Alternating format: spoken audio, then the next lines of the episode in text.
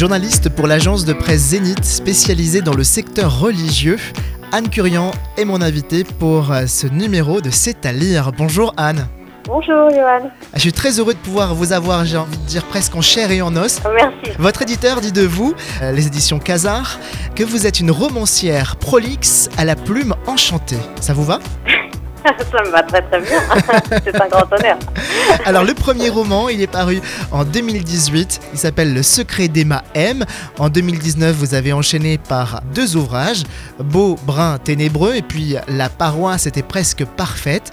Et puis là, en début d'année, vous nous avez offert le premier jour de ma vie éternelle. Exactement, exactement. Alors j'ai commencé donc par des histoires d'amour. Euh, le secret d'Emma M et Beau, brun, ténébreux. Euh, j'ai toujours rêvé d'écrire. Hein. Moi, j'ai dévoré toute mon enfance. Toute mon enfance, j'ai dévoré les livres. Je, je, ne faisais que ça. Je, quand on m'appelait à table, je me demandais à quoi servait d'aller à table et d'aller manger parce que j'avais déjà de la nourriture en lisant. Et je me disais que je serais un jour une grande écrivain. Bon, j'avais 8 ans. Hein.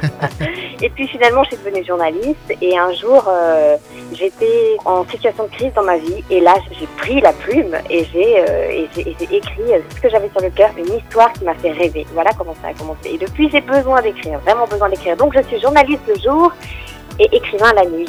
Écrire, c'est vital Écrire, c'est vital pour moi, c'est thérapeutique. Ah oui, oui, je, je ne vivrai pas sans écrire. Alors ce qu'on va faire, Anne, c'est qu'on va se donner rendez-vous durant les prochaines semaines pour parler de chacun de ces ouvrages-là. À bientôt, Anne. Merci beaucoup.